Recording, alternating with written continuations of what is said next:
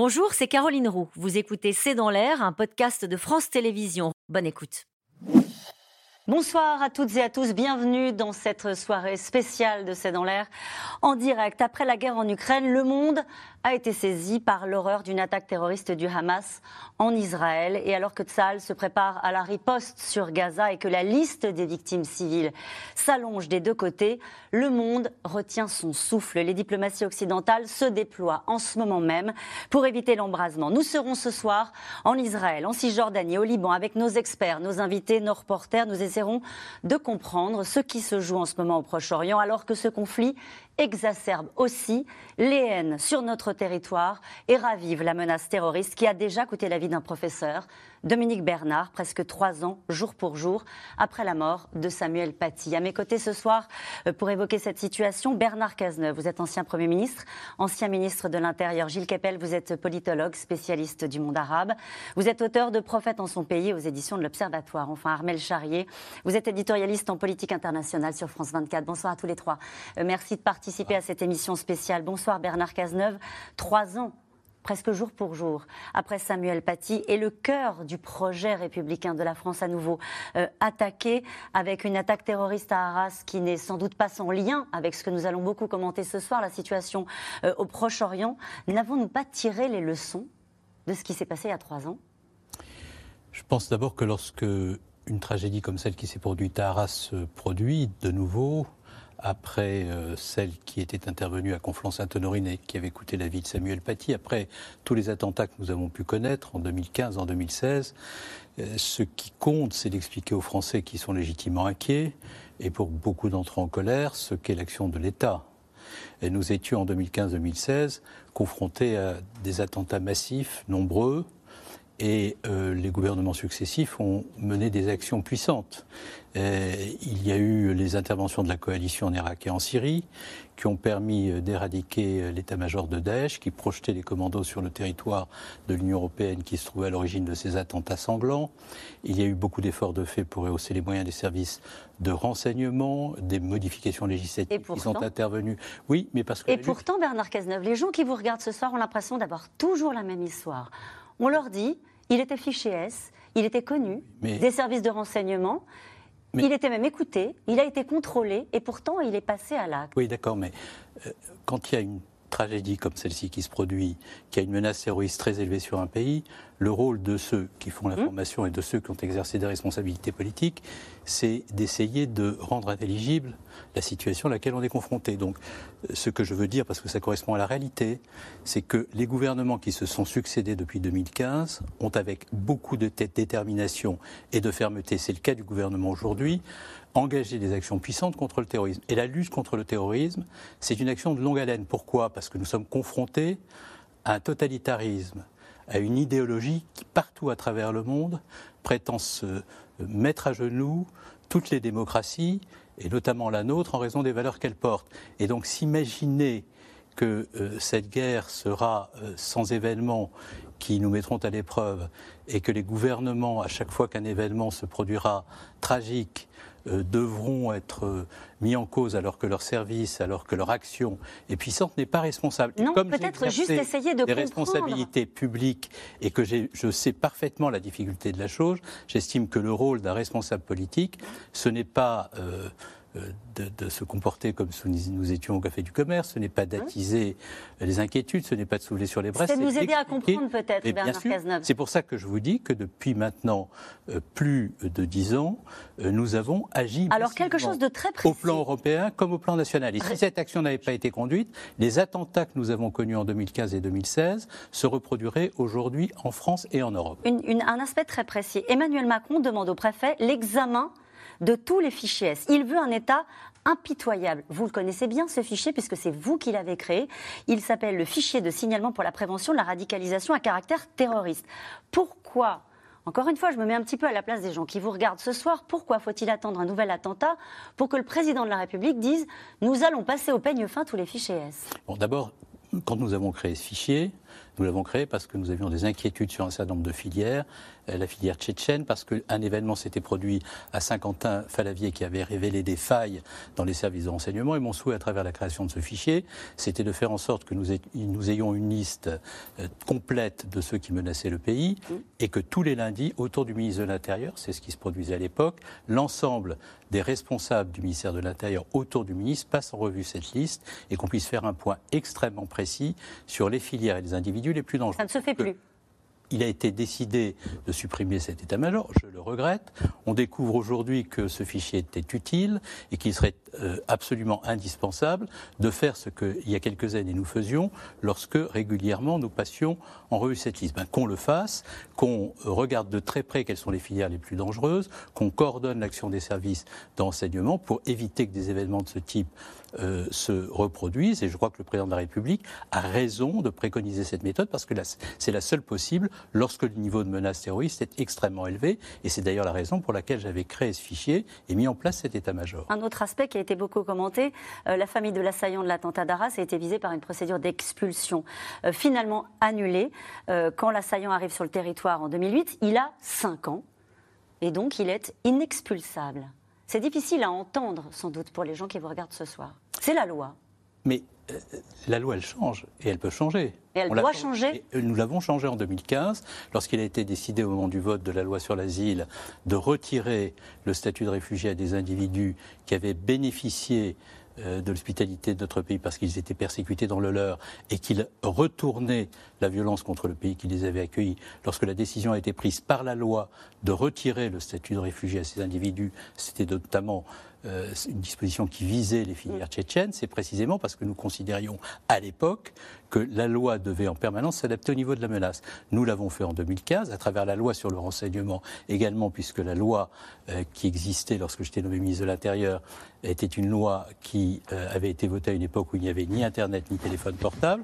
La loi de 2015 est une loi qui a permis de rehausser considérablement les moyens des services de renseignement pour leur permettre d'être plus efficaces dans la détection des filières et des individus dangereux. Donc la loi, il faut l'adapter en permanence. Et moi, je suis très favorable à ce que nous prenions des dispositions législatives pour faire en sorte que euh, nous puissions expulser plus facilement des individus qui représentent un danger. Mais je dois aussi à la vérité de dire, parce que c'est la vérité, que ce n'est pas parce que vous prendrez des dispositions législatives en France pour procéder à l'expulsion de ceux qui représentent un danger pour l'ordre public que vous parviendrez nécessairement à le faire, parce que ces individus qui n'ont pas de papier pour un certain nombre d'entre eux ne peuvent être expulsés que dès lors que leur pays d'origine accepte de délivrer les papiers. Et là, en l'occurrence, ce sera très compliqué. Imaginez que la Russie les reprenne. Compte tenu du contexte géopolitique auquel nous sommes confrontés, de l'extrême tension qui existe partout au plan international et en Afrique, je ne suis pas sûr que M. Poutine délivrera un laissez-passer consulaire, même si j'ai pris bonne note que le gouvernement demandait à ce qu'on se remette à parler avec la Russie sur ce sujet. Et je ne suis pas sûr non plus que l'ensemble des pays de la bande sahélienne qui ont fait l'objet de coups d'État après avoir déclaré leur hostilité à la France délivreraient non plus ces laissez-passer consulaires. Pourquoi je dis ça? Je dis ça parce qu'il y a toute une série de responsables politiques qui n'ont de responsables que le nom, qui aujourd'hui expliquent que s'ils étaient au pouvoir, tout serait réglé. Non, tout ne serait pas réglé. Le Rassemblement national, notamment Notamment, pour toutes les raisons que je viens d'indiquer. J'en profite d'ailleurs pour dire que lorsqu'il s'agit de voter la loi sur le renseignement, en France, lorsqu'il s'agit de mm. mettre en place le PNR en Europe pour mieux identifier le parcours de ceux qui venaient du théâtre des opérations terroristes et menaçaient notre pays, le Rassemblement national n'a voté aucun de ces textes. Aucun. Mm-hmm. Comment est-ce que vous qualifiez la, menace euh, à laquelle nous sommes confrontés quand on fait le point sur euh, euh, la situation au Proche-Orient et ce regain de haine, de tension que nous allons commenter ce soir, Bernard Cazeneuve? Je pense que le, niveau de menace terroriste, c'est depuis les événements qui se sont produits beaucoup plus élevé qu'il ne l'était il y a quelques semaines, que l'appel à la violence des dirigeants du Hamas appelant à une, journée de mobilisation vendredi dernier, tout cela crée un climat qui effectivement augmente le niveau de la menace par rapport à ce qu'il était il y a de cela quelques mois. Et c'est la raison pour laquelle il faut rappeler, si l'on est un responsable politique qui est soucieux de dire la vérité aux citoyens français, que euh, quel que soit le niveau des mesures que nous prendrons, nous sommes dans une guerre longue, nous sommes dans une guerre contre un totalitarisme, contre une idéologie qui est portée par des individus qui ont en détestation euh, nos valeurs, qui ont la haine de la démocratie, et il faut se préparer à mener ce combat de façon extrêmement ferme, résolue pour euh, de nombreuses années. Et avec une partie de la classe politique qui joue un jeu dangereux sur ce sujet-là. Vous pensez à qui? La France insoumise? Je pense que la France insoumise a une nouvelle, une nouvelle fois fait la démonstration de son haut niveau d'irresponsabilité et du fait qu'elle était assez peu soucieuse et euh, de la cohésion nationale et de la vérité sur un sujet sur lequel on pouvait euh, mettre bien des réserves sur la politique d'Israël, mais en aucun cas envoyer dos à dos une démocratie et un groupe terroriste dont on a vu les atrocités dont il était capable. Gilles Capel, vous voulez réagir à ce qui vient d'être dit? Nous luttons contre un totalitarisme, c'est oui, le mot utilisé par Bernard Cazeneuve. ajouter quelque chose aussi, c'est que euh, la razzia de, des fédayines de, Hamas dans le territoire israélien a euh, engendré une quantité, une débauche d'images absolument épouvantable qui circulent euh, sur les réseaux sociaux à travers le monde entier et en particulier chez les jeunes, chez les ados, pour lesquels finalement le lien entre la réalité et la fiction s'est complètement euh, dissous mhm. et où euh, il est en train de devenir quasiment normal de tuer des individus, de les prendre en otage, etc. Et euh, ça, je crois que c'est extrêmement préoccupant parce que l'invasion de, euh, des réseaux sociaux par ce genre de choses, quand ce sont euh, des soldats qui font la guerre, tout ça, c'est normé d'une certaine manière. Mais là, ça n'est plus le cas. Ce sont, on voit ces scènes épouvantables, de gars qui ont des mitraillettes et qui vont tuer de tout ce qui, tous les civils qui sont à disposition. évidemment, ça, ça crée cette atmosphère que Bernard Cazeneuve a a mentionné que moi j'avais appelé autrefois le, djihadisme d'atmosphère, si vous voulez, qui rend extrêmement difficile la détection. Du passage à l'acte. Oui, le fait que euh, l'assassin présumé euh, du professeur euh, Dominique Bernard ait été contrôlé la veille, après, ça c'est encore un peu plus préoccupant, qu'il a téléphoné à son frère qui était en prison et qui avait un téléphone et à un autre qui est en prison et qui son téléphone. Là, on est quand même là, on se pose de vrais problèmes quand même. Euh, le, euh, tout ça, c'est extrêmement euh, préoccupant, mais les policiers qui l'ont contrôlé, avec les moyens dont ils disposaient, la formation ne pouvaient rien lui reprocher au regard de la loi. C'est ça, c'est toute la difficulté de repenser la, nature du terrorisme aujourd'hui.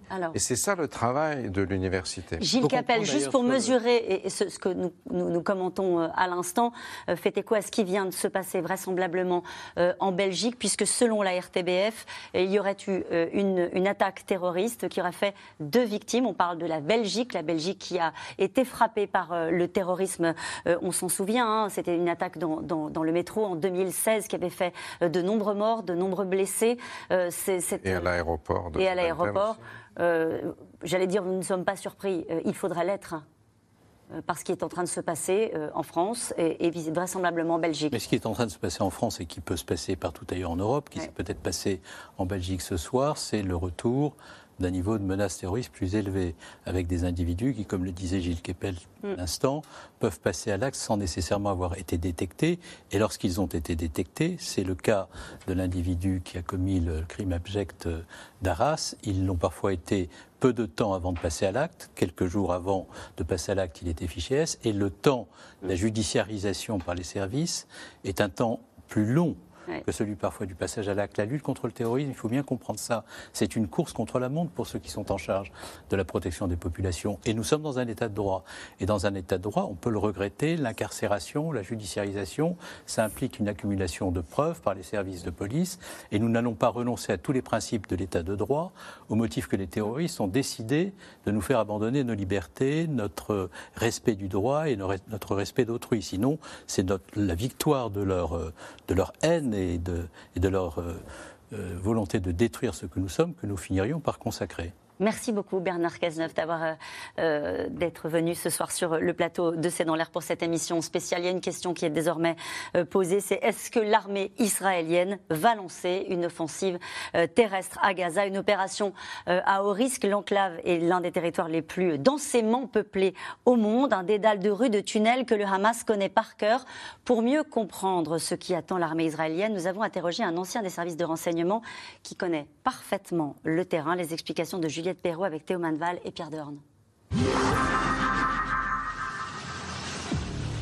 Des chars israéliens en position à la frontière de la bande de Gaza. Un tout petit territoire. 41 km de long, 6 à 12 km de large, mais une série d'obstacles pour Tsahal. Décryptage avec Ephraim Lapide, ancien membre des services de renseignement de l'armée israélienne. Première difficulté, la densité. Pour prendre Gaza, il faudra avancer bâtiment par bâtiment, dans un environnement très urbain. À 30 km de là, à Tseelim, les Israéliens disposent justement d'un camp d'entraînement pour se préparer à ce type de combat. Une ville factice avec des immeubles, des mosquées et même des passages souterrains. Le renseignement est vital pour pouvoir avancer. Savoir quel mur on peut détruire pour passer d'un bâtiment à l'autre, progresser de pièce en pièce, parce que les terroristes se cachent dans ces immeubles. C'est souvent une question de secondes. Qui tirera le premier? Deuxième difficulté, les tunnels. Des dizaines de kilomètres de galeries surnommées le métro de Gaza. Des souterrains creusés sous la frontière, mais aussi en zone urbaine où sont retranchés les hommes du Hamas. Certains tunnels servent d'abri et d'autres servent au commandement du Hamas, avec des moyens de communication, toutes les fonctionnalités d'un centre de commandement. Des galeries, d'où les hommes du Hamas pourraient surgir à tout moment pour surprendre les Israéliens. Autre stratégie, faire exploser certains tunnels pour piéger les troupes en surface. C'est aussi là, sous terre, que pourraient être retenus les otages capturés par l'organisation terroriste. Israël devra-t-il continuer d'attaquer par les airs pour couvrir ses troupes au sol? Quelles seront en face les armes déployées par le Hamas? Sans compter une troisième difficulté de taille, les civils bloqués sur place. Au sud de la bande de Gaza, à la frontière avec l'Égypte, le poste frontière de Rafah, unique point de passage non contrôlé par Israël. Bombardé puis fermé, il n'avait toujours pas rouvert cet après-midi. Les Gazaouis sont pris au piège. La question des pertes civiles est prise en compte dans les décisions de l'armée, évidemment. Par le passé, c'était un critère très important.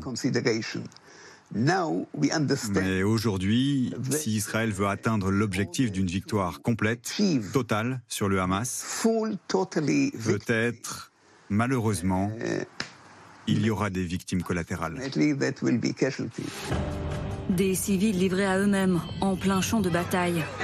Un scénario du pire qui se rapproche d'heure en heure dans la bande de Gaza. Et nous allons revenir sur la situation humanitaire dans un instant. On rejoint le euh, général Christophe Gomard, ancien directeur du renseignement militaire, ex-commandant des opérations spéciales. À vos côtés, Alain Pirot, journaliste spécialiste des questions de défense, ancien correspondant à Jérusalem. Bonsoir, à tous les deux. Euh, une première question euh, avec vous, Christophe Gomard. Qu'est-ce qu'attend l'armée israélienne? Avant d'attaquer elle attend, je pense, les négociations diplomatiques qui ont lieu actuellement. Euh, ce qui lui permet d'acquérir du renseignement sans doute de manière plus précise qu'elle n'en avait. Euh, ça lui permet d'être euh, encore plus près qu'il n'était et de masser des troupes et de s'assurer qu'une partie de la population civile a en effet évacué la zone demandée, c'est-à-dire la zone au nord et en particulier la ville de Gaza, pour ensuite pouvoir attaquer de manière plus libre, c'est-à-dire sans dommages collatéraux, en dépit de ce que disait l'ancien général israélien. Mhm. Car pour une armée démocratique, en fait, le, vrai, le vrai, sujet, c'est les dommages collatéraux. Euh, une armée comme l'armée française, euh, quand elle planifie une attaque, quand elle planifie un bombardement, la première chose qu'elle regarde, c'est les effets des bombes qu'elle va utiliser, de façon à éviter effectivement ces dommages collatéraux, donc que des civils soient tués sous l'effet d'un bombardement, parce qu'en fait, ce que l'on vise, c'est une structure terroriste, ou c'était des terroristes à l'époque, c'était après les attentats 2015. Mhm. Mais donc, effectivement, leur vrai problème aujourd'hui, ça va être les dommages collatéraux tels que ça vient d'être dit dans votre reportage. Armel Charrier, il n'y a aucun doute que cette intervention militaire aura lieu? Côté israélien, il n'y en a aucun. Euh, j'allais dire côté euh, occidental, euh, je ne pense pas qu'il y ait beaucoup de doutes. là où j'ai entendu quand même quelques interrogations, c'est plus du côté d'un certain nombre de pays arabes qui se disent que si Israël ne rentre pas dans la bande de Gaza, ça évitera d'avoir un conflit qui va encore plus prendre d'ampleur. Parce que dès qu'Israël rentre, on aura forcément des, victimes. Donc du coup, comment vont réagir les Palestiniens qui sont en Cisjordanie, qui pour l'instant savent avoir un pas de côté côté, comment vont réagir les Égyptiens, comment vont réagir les Iraniens, enfin tout un ensemble de, pays. mais c'est vrai que ce qui est frappant aujourd'hui, c'est pas tant le fait que Israël a besoin militairement de rentrer à Gaza, parce qu'elle a besoin effectivement de, déconstruire des, des, des, tunnels, elle a besoin de libérer un certain nombre d'otages, etc. Mais en fait, elle a aussi besoin de reprendre une, j'allais dire, une image de pays très fort, parce que cette attaque, elle a montré effectivement que Israël n'était plus invincible. Et Israël, elle a aussi fait, on parle souvent de la guerre, la guerre évidemment c'est militaire, mais c'est aussi l'influence quelque part. Quand on regarde la série Fauda, c'est justement des gens qui sont très aguerris au combat, qui sont très durs, qui sont capables d'aller très loin. C'est déjà faire peur quoi qu'il arrive. Et ça, ça vient d'être cassé. Et le fait de repartir à Gaza, quels qu'en soient les risques, parce que les risques vont être énormes, c'est une capacité de dire on est une armée opérante et on est hommes et femmes, parce qu'il y aura des hommes et des femmes au combat, on est en capacité d'aller se battre. Gilles Kepel, c'est ça qui se joue pour Israël? Oui, je crois que euh, du point de vue politique, il est très important que Israël surtout après euh, les images catastrophiques pour son système de renseignement, sa barrière qui a été cisaillée alors qu'elle a coûté un milliard de dollars, etc. C'est très important que euh, l'establishment politique israélien montre qu'il est de nouveau en, capacité. Et euh, c'est aussi important, je parle sous le contrôle du général, pour Israël exportateur d'armes, puisque une des clés du pacte d'Abraham, c'est-à-dire des signatures de traités entre Israël et les pays arabes, c'est que certains gouvernements arabes, c'est qu'ils escomptent disposer d'armes israéliennes très efficaces contre leurs ennemis. Et on a vu ce qui s'est passé au Maroc, où euh, la France a été un peu désignée récemment comme un bouc émissaire. Euh, pendant ce temps-là, on s'occupait pas trop de la relation israélo-marocaine.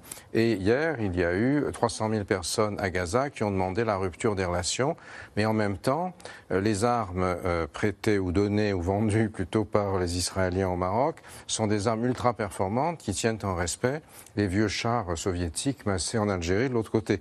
Idem pour les Émirats. Ça, c'est une chose. Mais l'autre élément, comme vous l'avez mentionné, c'est évidemment l'attaque risque d'avoir des conséquences extrêmement coûteuses euh, sur le plan même de la relation euh, de paix israélo-arabe. Et les Américains, ça, veulent éviter que le processus soit complètement cassé. C'est pourquoi je pense également qu'aujourd'hui, la raison pour laquelle euh, Israël n'intervient pas, je suis en accord avec vous. J'irai peut-être un tout petit peu plus loin. Je ne suis pas sûr qu'aujourd'hui, ce soit les Israéliens qui aient la capacité de décider de l'offensive. Qui décide alors C'est aujourd'hui, à mon sens, tout se passe à Doha, c'est-à-dire à Qatar, au Qatar, où les, les, vrais dirigeants du Hamas. On a vu tout à l'heure Ismaël Haniyeh, euh, le patron du Hamas, parler depuis un grand hôtel de Doha, où il habite, pas depuis la faubourg de Gaza.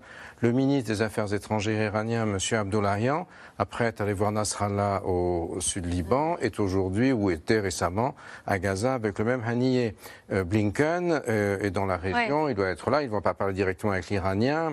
Et donc, je crois qu'il y a une espèce d'échange entre qu'est-ce qu'on peut laisser Israël faire pour mm. garder une sorte de, dignité militaire et politique, sans faire en sorte que les conséquences soient catastrophiques, y compris en, dans des effets, des effets pervers pour Israël. Là-dedans, euh, les Russes poussent évidemment les Iraniens. Donc vous voyez, il y a tout un, tout un jeu où vous avez une imbrication entre des éléments locaux, des éléments strictement régionaux et des éléments internationaux. On est dans un monde qui n'est plus celui de 1973, où vous n'avez plus d'alignement de blocs. Et avec le risque d'embrasement que nous commentons. Ce euh, pourquoi, mais le général nous expliquera ça mieux que moi, vous avez ces deux euh, porte-avions américains qui sont en face et qui sont aujourd'hui la grande force militaire dans la région. Euh, je, me tourne vers vous, euh, Alain Perrault. Quel peut être, quel peut être le but euh, de Tsahal, de l'armée israélienne Joe Biden, puisqu'on parlait des Américains, mais en garde. Alors après avoir dit, en gros, Israël a le droit de se défendre, on a bien vu que la communauté internationale, et en particulier les Américains, ont dit oui, mais en respectant les règles du droit international. Et là, Joe Biden dit l'occupation de Gaza serait une grave erreur. Quel est le but? Est-ce qu'il y a un but militaire? Est-ce qu'on peut éradiquer le Hamas, puisque c'est la volonté de Netanyahu Netanyahou sans euh, rentrer euh, dans Gaza comme il s'apprête à le faire on ne peut pas le faire sans rentrer dans Gaza. Et l'équation est très clairement sur la table depuis des années et elle est, elle est très clairement assumée aujourd'hui et je crois qu'elle est pleinement sur la table. les préparatifs logistiques, eu égard aux sources que j'ai pu récolter ces, derniers jours, me font dire que la logistique se prépare, que les, effectifs se préparent dans ce sens-là, que des plans existaient et qu'ils sont, ils vont être appliqués. On a vu ces dernières heures des annonces comme quoi il y avait une information qui avait été faite auprès de 199 familles israéliennes, dont mmh les proches seraient captifs à Bandeliada, je pense qu'on prépare aussi les esprits, malheureusement, mm. à l'idée qu'il y aura des pertes euh, civiles, très claires, du côté israélien parmi les otages, mm. et, aussi du côté palestinien je voudrais qu'on retrouve euh, un reporter des équipes de C'est dans l'air qui s'appelle Théo Manval. Bonsoir Théo, vous êtes avec nous en direct de Jérusalem. Euh, est-ce que les Israéliens eux-mêmes euh, ont des doutes sur l'objectif de cette, de cette attaque? Est-ce qu'ils trouvent le temps long? Quel est l'état d'esprit à Jérusalem? Ils trouvent le temps long, ça c'est sûr. quel que soit leur bord politique, tous les habitants à qui on ait pu parler ici depuis huit jours sont d'accord sur une chose, c'est que pour eux, il faut, euh, comme vient de le dire Alain Pirot, éradiquer le Hamas. Même ceux qui se définissent du camp de la paix, du camp de la main tendue avec l'autorité palestinienne, estiment qu'une ligne rouge a été franchie. C'est un terme qu'on a beaucoup entendu ces derniers jours et que donc c'est la seule réponse possible parce qu'il faut aussi bien comprendre que des roquettes tirées depuis la bande de Gaza, il y en a encore tous les jours ici. À Jérusalem cet après-midi, on a encore entendu deux très fortes détonations, deux roquettes qui ont été interceptés au-dessus de nos têtes par euh, le système de défense antiaérienne. Et donc, euh, à Jérusalem et dans plusieurs villes, euh, les gens sont cloîtrés chez eux, il n'y a personne dans les rues, ils sont devant la télévision, sur leur téléphone toute la journée, inquiets de nouvelles incursions possibles du Hamas. Et donc, ils attendent cette offensive qui est, vous l'avez dit, annoncée depuis plusieurs jours et espérée très fort ici.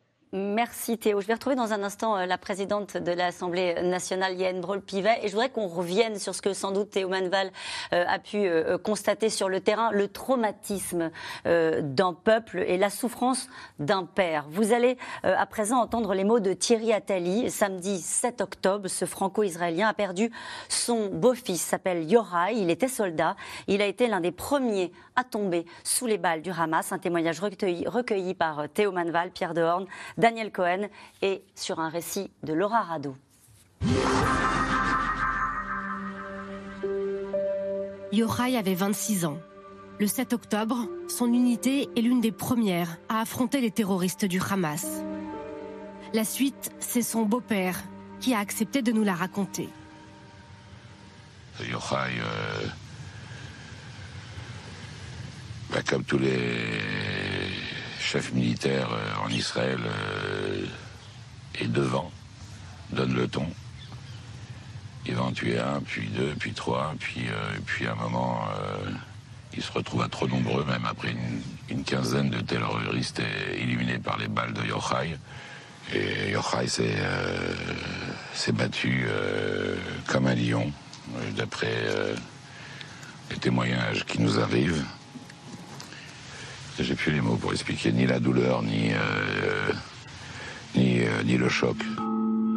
Yochai est mort brûlé à l'intérieur du poste frontière dans lequel il s'était retranché.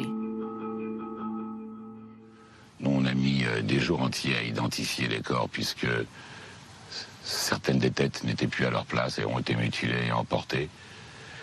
Le reste des corps ont été brûlés, calcifiés les morts étaient déshabillés, donc on ne pouvait pas reconnaître les soldats des civils.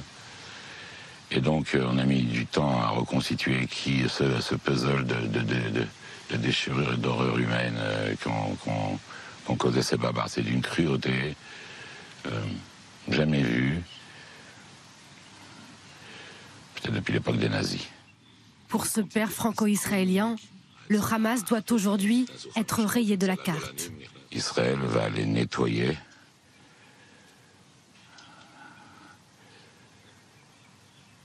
Ce qu'il faut nettoyer, ce qu'il y a à nettoyer.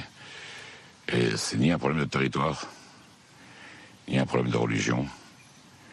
C'est un combat entre euh, le bon et le mal, la luminosité et, les ténèbres, entre euh, l'Occident et le fondamentalisme et que chacun a déjà choisi son camp.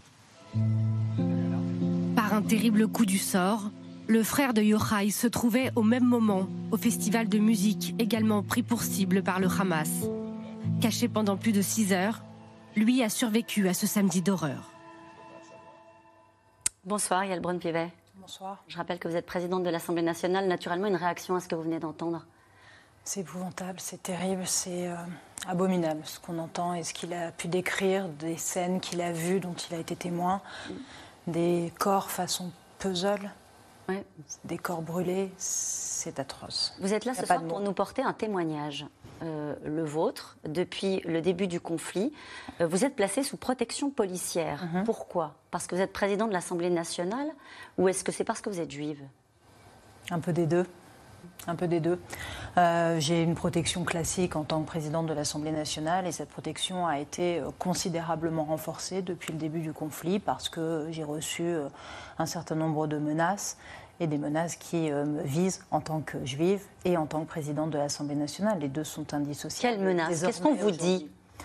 On me reproche les prises de position euh, que j'ai prises. On me reproche. C'est-à-dire, pardonnez-moi, quelle, euh, quelle, prise de position? bah, Des prises de position de condamnation des événements qui ont eu lieu en Israël et tout simplement le soutien exprimé par l'ensemble de la représentation nationale à l'Assemblée.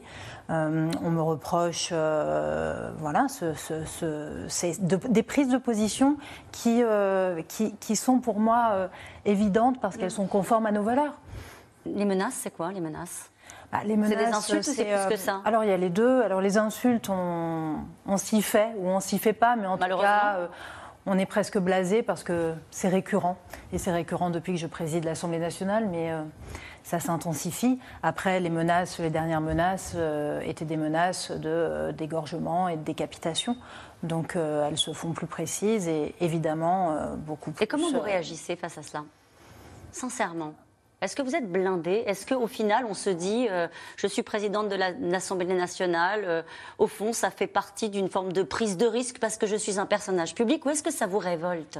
Non, mais ça révolte parce que, vous savez, moi, je ne faisais pas de politique, je ne suis pas une professionnelle de la mmh. politique. Je me suis engagée il y a six ans en politique parce que euh, j'ai des convictions, parce que j'ai des valeurs et parce mmh. que je voulais tout simplement être utile à mon pays et à mes compatriotes. C'est tout. Et là, vous avez le euh, sentiment de risquer votre vie? Et j'ai le sentiment, euh, oui, de risquer ma vie pour cet engagement-là.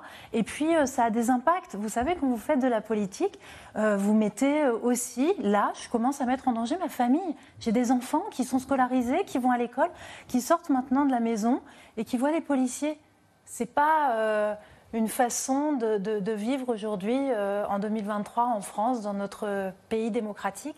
Alors je reçois des soutiens de toutes parts et c'est heureux. De toutes parts Vraiment De toutes parts. Pourquoi je vous pose cette question? Parce que c'est vrai qu'on a entendu euh, Delphine Orviller qui disait au fond qu'elle avait été étonnée de ne pas avoir suffisamment quelque part de, de, réaction, de soutien à ce qui s'était passé euh, en Israël. Alors moi, j'ai toujours des réactions des parlementaires puisque nous nous voyons, donc ils sont solidaires. Mais c'est vrai qu'évidemment, les réactions sont un peu différentes selon euh, le bord politique qui est en cause. Mais Allez-y, pourquoi vous dites ça pourquoi vous dites ça Vous pensez à qui Parce que, en, fait, je dis, vous savez, c'est très factuel. En fait, c'est très factuel. Il y a euh, des, personnes qui sont plus soutenantes que d'autres. En fonction de leur couleur politique En fonction de leur couleur politique. C'est juste la réalité euh, de notre aujourd'hui. Vous voulez dire qu'il y a des gens, par exemple, euh, euh, je ne sais pas, moi, à la France Insoumise, au Rassemblement National, qui ne vous ont pas soutenu? Ça vous a pas... C'est ça que vous voulez dire Il y a une Brune Pivet Allons-y. Non, mais vous savez, moi, ce n'est pas euh, mon, genre de, jeter des anathèmes sur tel ou tel parti politique, surtout d'une façon générale. En revanche, je, constate simplement d'où peuvent venir les soutiens. Ce qui vous surprend aussi peut-être, c'est qu'il n'y a pas eu d'unité nationale désormais après cette attaque terroriste à Arras ou pas Ou est-ce que ce, rêve d'unité nationale, quand la République est frappée au cœur, comme c'est vraiment le cas quand on s'en prend à un professeur, juste comme le disait Libération, parce que c'était un prof, euh, la classe politique ne fait pas suffisamment bloc à vos yeux Elle ne fait pas suffisamment bloc, ou alors elle ne l'exprime pas suffisamment. Parce mm. que vous savez, il y en a toujours qui vous disent qu'ils font bloc, mais en revanche, quand ils sont euh, devant vous, ils sont beaucoup plus durs et beaucoup plus réservés. C'est dommage parce que je crois que justement c'est ce dont notre pays a besoin. Et c'est peut-être, vous savez, ce que l'on peut montrer aujourd'hui au monde. Une France unie autour de ses valeurs, autour de la République, autour d'une idée euh, que nous avons très supérieure de ce qu'est une nation. Hmm. Vous avez dit, euh, je mets en, en, péril, je mets en danger ma famille, mes enfants. Est-ce que vous avez songé ces derniers jours à arrêter? Jamais. Jamais? Jamais, parce que le combat qui doit nous animer doit être plus fort que tout. Et à nouveau, moi, j'ai toujours dit jamais je ne baisserai la tête, jamais je courberai les chines je serai toujours là. Merci beaucoup, euh, Yael Brun-Pivet, d'avoir été euh, notre invité ce soir et d'avoir témoigné avec autant de franchise. Je vais retrouver les experts euh, de C'est dans l'air qui vont m'aider à répondre à une question qui nous est posée ce soir par une téléspectatrice ou un téléspectateur de C'est dans l'air. Une question qui concerne le Hamas, une question de Laurent. y a-t-il des cellules du Hamas en France ou ailleurs dans le monde? Qui peut répondre à cette question? Il y a des cellules du Hamas là où il y a des Palestiniens et qui en sont sympathisants, parce que le, Hamas est un mouvement qui est implanté parmi les Palestiniens. Euh, après, des gens qui ne sont pas palestiniens peuvent soutenir le Hamas, mais ils n'en font pas partie, si vous voulez. Mhm. Et euh, en diaspora, euh, en, Australie, en Amérique, en Europe, il y a des gens qui sont favorables au Hamas. Mais de là à ce qu'ils soient organisés en cellules qui va porter des actions euh, armées aux terroristes euh, contre un autre pays, aujourd'hui comme tel, ça n'a pas été leur habitude jusqu'alors. Maintenant, euh, la radia de la semaine dernière indique un bouleversement de la stratégie et indique aussi, à mon sens, une instrumentalisation croissante du Hamas par l'Iran et au service mm. des intérêts de la République islamique à travers le monde. Quel est le projet du Hamas? C'est détruire Israël. C'est ce qui, tout simplement. Et terroriser l'Occident ou juste détruire Israël? Au, Premier objectif, c'est détruire Israël. Terroriser l'Occident, euh, peut-être à travers les frères musulmans, mais encore que. Euh, mais leur objectif premier, euh, ce que disait Gilles Kepel est exact, c'est-à-dire ce sont des Palestiniens au départ, le Hamas. Mm. et donc leur objectif, effectivement, c'est de recouvrer leurs terres, et pour ça, il faut détruire l'État d'Israël. et c'est ça leur objectif. Alain Pirot, euh, je crois que vous avez discuté euh, euh, avec un ancien membre du Shin Bet, les renseignements israéliens, qui a approché celui qu'on considère comme étant le stratège du Hamas, qui s'appelle Mohamed Deif. Est-ce qu'il a un projet euh, Mohamed Deif, à part celui qui vient d'être euh, évoqué, et que sait-on de lui? Est-ce que c'est vraiment lui euh, qui a théorisé, organisé ce que vous avez appelé à l'instant la razzia C'est le mot que vous avez utilisé oui. C'est la, traduction d'un mot arabe qui désigne ça, qui est le mot razou, et qui est exactement ce qui a été mené. L'attaque contre le 11 septembre, du 11 septembre, s'appelait d'ailleurs en arabe el razouatain el mubarakatain, c'est-à-dire la double razzia bénie. C'est exactement la même logique. Alain Pirot. En tout cas, il a théoriser le combat en lui-même, c'est-à-dire l'infiltration par air, par mer, par terre, a été parfaitement théorisé par Mohamed Daif. Et on revenait sur le projet du Hamas. Euh, on l'a peut-être pas assez dit d'ailleurs ces dernières années, c'est que tous les dirigeants que j'ai pu rencontrer dans la bande de Gaza, je pense à Mahmoud et les rencontres que j'ai pu faire avec lui, ne s'est jamais caché sur le fait que la volonté première, c'était de détruire Israël. Et souvent, quand on l'interviewe, il ajoutait ce n'est qu'une question de temps. C'est-à-dire que la vision du calendrier pour le Hamas, elle est une vision à très long terme. Alors elle passe par des sacrifices, elle passe par des luttes incarnées par des moments très forts dans cette lutte, mais elle s'inscrit dans le temps long. Et Mohamed Daïf a théorisé l'idée que ce combat ne doit pas souffrir de cesser le feu, il doit être permanent, passer par des attentats suicides à une époque, passer cette fois-ci par des incursions militaires. Il avait théorisé l'organisation des tunnels pour l'infiltration. Ça n'ayant été arrêté par la barrière souterraine, ils ont trouvé d'autres moyens. Mais c'est peut-être ça qu'on avait perdu de vue ces dernières années. en Israël, il a utilisé beaucoup une expression ces derniers temps de changer l'équation. Ça veut dire quoi? Ça veut dire qu'à un moment, il y a eu un espoir, je dis bien un espoir, d'une forme de normalisation qui n'était pas parfaite. Mais dans l'idée que même si on se détestait, on pouvait coexister protégé par une barrière ultra sophistiquée. Euh, combien de généraux m'ont dit en Israël, cette barrière, personne ne pourra jamais la franchir Eux ont fait erreur, comme beaucoup. La question qui est posée à toutes les euh, diplomaties occidentales euh, et aux Israéliens, c'est la question des otages. Peut-on négocier avec le Hamas? On a entendu que la Turquie, cet après-midi, avait établi des premières discussions avec le Hamas. Est-ce qu'il y a une négociation possible? Armel Charrier Bien sûr, parce que de toute manière, à partir du moment donné où vous avez des otages, vous avez des voix et vous avez des cadeaux de négociation. Ensuite, ça dépend ce que veulent les uns et les autres. Alors après, les otages, ils sont à la fois dans le Hamas et à la fois le djihad islamique, donc ils n'ont pas forcément les mêmes groupes, ils n'ont pas forcément du coup les mêmes têtes d'affiche, ils n'ont pas forcément toujours les mêmes appétences. Mais euh, pour les groupes, ça fait partie de la richesse. Mm. Ah, la, la, vraie question derrière, c'est est-ce que les otages finalement euh, sont une plus-value ou sont aussi un embarras pour des groupes terroristes qui les maintiennent? Parce que lorsque vous les mettez en bouclier euh, humain, ça permet évidemment de se protéger, euh, mais après, il faut les nourrir, il faut les entretenir, il faut savoir comment est-ce que vous évitez justement qu'ils soient trop dispersés pour, pour qu'ils soient récupérés. Donc il y a aussi ça, ça, et puis vous avez aussi pas mal de binationaux à l'intérieur. Donc il n'y a pas que Israël qui est en train de discuter avec eux. Il y a aussi les États-Unis, il y a aussi la France, il y a aussi tous les pays binationaux qui sont engagés là-dedans. Cette question de Dominique, assiste-t-on à la première bataille d'une guerre dans laquelle tous les pays souhaitant l'éradication de l'État d'Israël vont à présent s'impliquer avec de manière assez euh, différente, puisque le pays qui souhaite euh, explicitement l'éradication de l'État d'Israël, c'est l'Iran. Et c'est lui qui a probablement, euh, quoi que, quels que soient les mérites militaires ou tactiques de Mohamed Deif, hein, que vous avez mentionné, l'offensive n'aurait pas pu avoir lieu s'il n'y avait pas eu une préparation de longue haleine avec la force Quds, c'est-à-dire la force extérieure qui s'appelle justement Jérusalem, des passes d'armes euh, iraniens. Ces armes que nous voyons ici, elles n'ont pas été fabriquées sur place. Donc, si vous voulez, il y a quand même une énorme infrastructure iranienne. L'offensive a eu lieu après que deux ministres israéliens avait été reçu pour la première fois officiellement en Arabie saoudite et euh, les Iraniens ne voulaient absolument pas que l'Arabie saoudite puisse disposer de soutien militaire israélien dans leur affrontement sur le Golfe. Donc tout ça, c'est un, c'est un ensemble, si vous voulez. Les États arabes voisins, et c'est ceux que M. Blinken voit les uns après les autres dans ses navettes en ce moment, un peu les navettes de la Kissinger, si vous voulez, c'est euh, de, disent non, euh, nous, on n'est pas vraiment pour, en tout cas pour l'instant, on n'est pas pour l'éradication. On souhaite plutôt euh, avoir euh, des traités de paix qui nous permettent de faire euh, du commerce. Par exemple, l'Égypte et Israël ont aujourd'hui des relations euh, gazières extrêmement importantes. Mais euh, vous avez à la fois des opinions publiques d'un côté et l'État iranien qui sont contre. Et justement, en instrumentalisant le Hamas, qui est un parti sunnite, l'Iran est aujourd'hui en train d'essayer de récupérer une sorte d'hégémonie sur l'ensemble du monde musulman y compris sunnite, sous la forme de l'axe qu'il appelle l'axe de la résistance à Israël. Et ça, c'est très dangereux pour les dirigeants arabes qui ont signé avec Israël.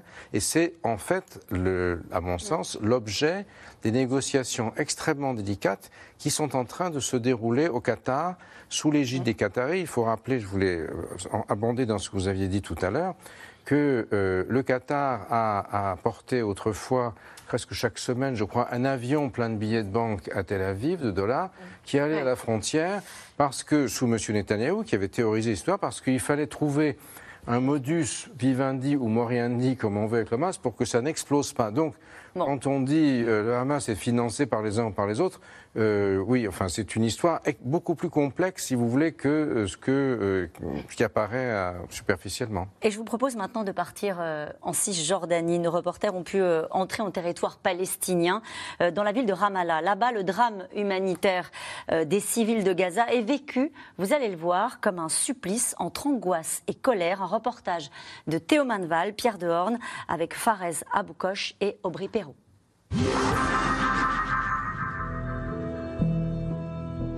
Dans les collines de Cisjordanie, la ville de Ramallah. Gaza est à près de 100 km, mais ici, tout le monde vit au rythme des bombardements sur l'enclave palestinienne. Les yeux rivés sur la télévision, les visages rongés par l'angoisse et la tristesse. Jian et son frère Alan tentent d'appeler leurs proches avec difficulté. J'ai presque plus de batterie. J'essaye de trouver un endroit pour charger mon téléphone. Comment vont les enfants Où est Moinade Allô mon chéri, comment vas-tu mon amour Grâce à Dieu, ça va. Tout va bien Oui. Je t'ai acheté une nouvelle peluche et une robe pour ta sœur. La douleur d'avoir laissé les siens derrière soi. Jian a quitté Gaza en 2014, son frère l'année dernière. Beaucoup, beaucoup, beaucoup de nos amis, de notre famille ont été tués. On n'arrive pas à les joindre. On ne sait même pas qui est mort ou vivant. Les Israéliens ont demandé aux gens de fuir le nord de Gaza et d'aller vers le sud. Les gens ont obéi, sont montés dans leur voiture et se sont mis en route. Ils ont bombardé des femmes et des enfants. Pourquoi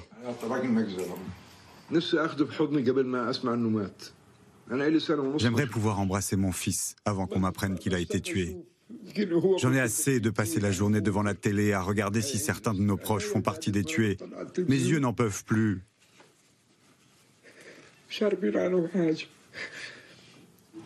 À l'époque, Jian travaillait pour le Fatah de Yasser Arafat. C'est donc pour fuir le Hamas, groupe rival, qu'elle est venue ici. Ces combattants du Hamas, qu'elle dit pourtant comprendre aujourd'hui. Quand votre père s'est fait tuer, quand votre frère s'est fait tuer, que votre maison a été bombardée une fois, deux fois, qu'on vous a volé votre nourriture, qu'on vous a imposé un blocus, que vous êtes privé de tout, vous espérez qu'on vienne vous voir avec un grand sourire, avec un bouquet de fleurs? Guerre après guerre, ces deux Palestiniens ne croient plus aux solutions pacifiques. C'était notre rêve de vivre tous ensemble sur notre terre, dans une solution à deux États. Mais ils ont tué nos enfants. Si vous nous forcez à la guerre, alors nous combattrons. Nous n'avons pas peur de la mort. Nous mourrons tous un jour de toute façon.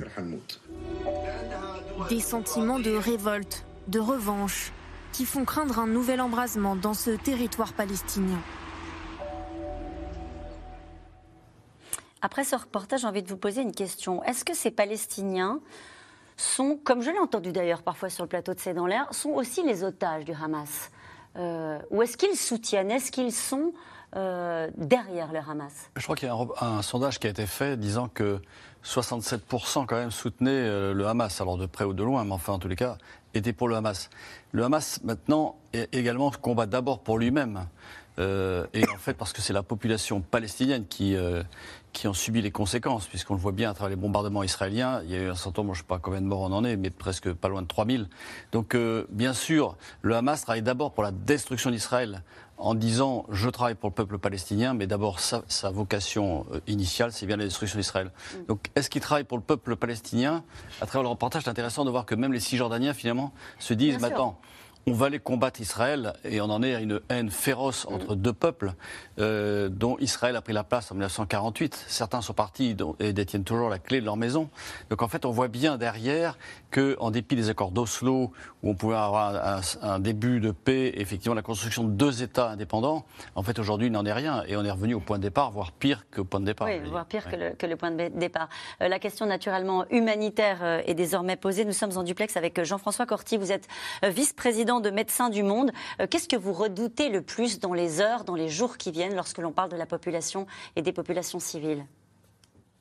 Ben, Quand on parle des populations de Gaza, ce que je redoute le plus, c'est la, disparition euh, des équipes de Médecins du Monde euh, et de civils en masse. Pourquoi? Parce que on est sur un blocus qui s'est renforcé ces derniers jours, comme vous le savez, sur un territoire où il y avait déjà un blocus partiel, où il était très difficile de faire entrer euh, des médicaments, d'assurer des soins de, bonne qualité et où, euh, en fait, on est euh, dans un contexte de siège qui n'a pas été préparé. Pourquoi je dis ça? Parce que si l'on compare à des sièges de villes récents comme Mariupol ou Alep, par exemple, on a vu, on sait que les populations, on va dire classe moyenne, supérieure, les familles peuvent partir.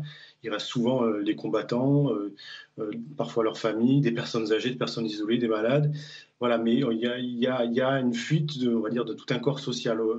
Là, dans le contexte de Gaza, c'est beaucoup de familles, beaucoup d'enfants euh, qui sont restés. Et d'ailleurs, c'est une majorité qu'on retrouve aussi euh, aujourd'hui chez les blessés et les morts. Vous avez rappelé un chiffre euh, conséquent, hein, probablement sous-estimé, autour de, de, de, 2500-3000 morts, près de 5000-6000 blessés. Il faut savoir que voilà, il n'y a pas de lieu sûr aujourd'hui.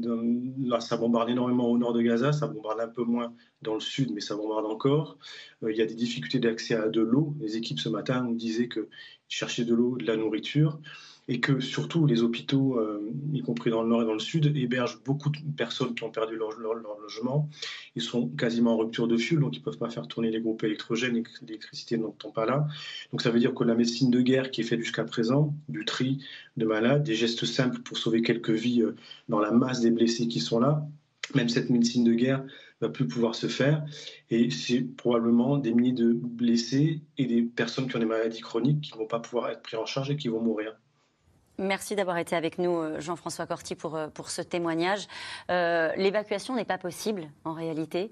L'information est tombée dans l'après-midi. L'Europe a annoncé un couloir humanitaire via l'Égypte. On demande à ces populations d'évacuer vers où? Vers le sud? Pour l'instant, on leur demande effectivement d'aller vers le sud, mais si le sud est bloqué, ça veut dire que vous faites un bouchon dans le sud de la bande de Gaza. Et donc la question humanitaire, telle qu'on l'entend, elle reste la même. Et ça explique en fait pourquoi est-ce que vous avez autant de haine finalement entre les Israéliens, entre les, Palestiniens? Pourquoi est-ce que vous avez des Palestiniens qui, euh, nous, on a une dédomination précise du Hamas. On essaie de comprendre en tant que groupe terroriste et politique. Et en fait, pour les Palestiniens, il y a un moment donné, il y a l'exaspération de leur vie, l'exaspération de leur impossibilité de vie. Et du coup, ils se réfugient derrière n'importe quoi pour dire à un moment donné, ce sont des gens qui combattent pour nous.